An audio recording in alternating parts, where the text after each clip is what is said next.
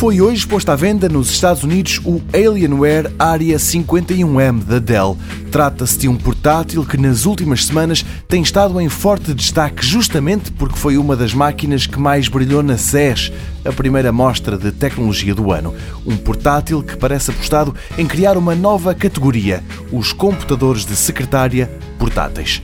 É no aspecto exterior, mas principalmente no interior, que esta máquina se distancia da concorrência, particularmente pela capacidade que tem em ser atualizada com componentes mais recentes.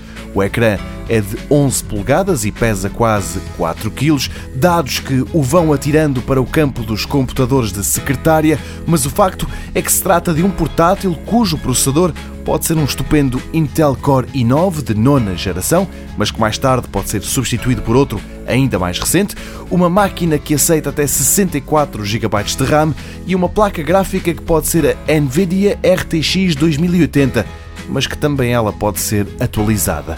A Dell diz que se trata do mais poderoso portátil para jogos alguma vez feito e é capaz de ter razão. O preço vai refletindo isso mesmo. Por este computador gigante que pesa quase 4 kg e que mal cabe numa mochila, na América a fabricante pede o equivalente a 2.200 euros.